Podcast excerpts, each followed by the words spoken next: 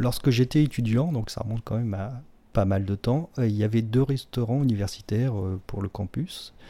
Et il y avait un restaurant qui était correct. Bon, ça reste de la nourriture de restaurant universitaire, mais franchement, c'était très très correct. Et l'autre qui était absolument immonde.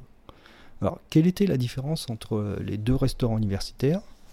Dans celui qui était correct, tous les midis et tous les soirs, et même le week-end parfois, le directeur du restaurant mangeait dans le restaurant. Ainsi que son adjoint d'ailleurs. Euh, dans l'autre restaurant, je ne savais même pas qui était le directeur ou la directrice du restaurant.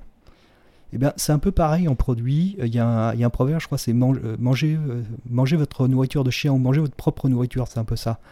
Si vous voulez vraiment que votre produit soit bon, il faut manger votre produit, il faut le pratiquer tout le temps.